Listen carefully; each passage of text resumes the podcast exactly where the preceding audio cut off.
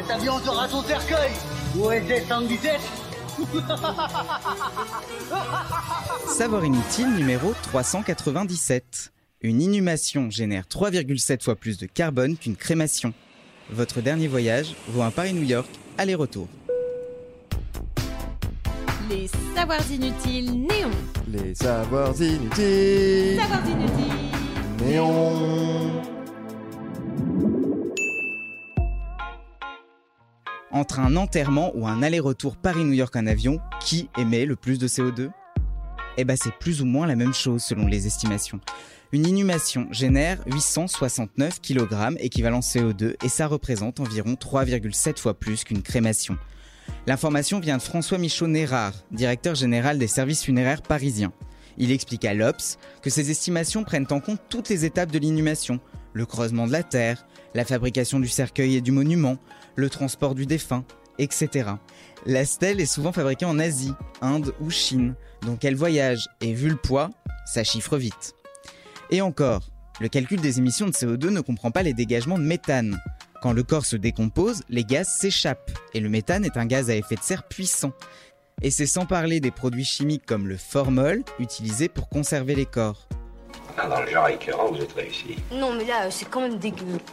Et si, façon Nicolas Hulot du cimetière, vous optez pour la crémation, sachez qu'il vaut mieux brûler dans un cercueil en bois ou en carton que sans. On brûle le cercueil, et le bois et le carton servent alors d'intermédiaire pour brûler le corps. Moins de consommation. L'énergie est l'avenir des gens pas encore morts. Économisons-la. Et vous économisez aussi de l'argent. Moins de 500 euros pour être réduit en cendres en moyenne, 2500 pour une inhumation classique. Et l'enterrement a de moins en moins la cote en France. Selon une étude BVA pour la fondation PFG de 2019, 6 Français sur 10 comptent passer par le crématorium. La pratique représentait 1% des décès seulement en 1980. Et pour l'enterrement, vous connaissez le cercueil en bois ou en carton, mais connaissez-vous celui en champignon La start-up néerlandaise Loop propose des cercueils en mycélium, les filaments des champignons, et il faut une semaine seulement pour que les champignons poussent sur un moule pour les fabriquer. À l'intérieur, un petit lit de mousse, et vous voilà bien installé pour le dernier voyage. Les champignons se désagrègent en 2-3 ans.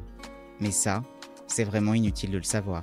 Un peu lourdingue. Oh, quand même, hein, l'omelette aux champignons était pas dégueu. Vous avez aimé ce podcast? Alors abonnez-vous sur votre plateforme préférée, faites-le connaître, laissez-nous des commentaires. On se retrouve aussi sur le compte Insta Les Savoirs Inutiles Néon pour un format vidéo inédit chaque semaine et sur notre appli iOS et Android. Enfin, les savoirs inutiles, c'est évidemment sur le site neomac.fr et dans le magazine papier tous les deux mois en kiosque.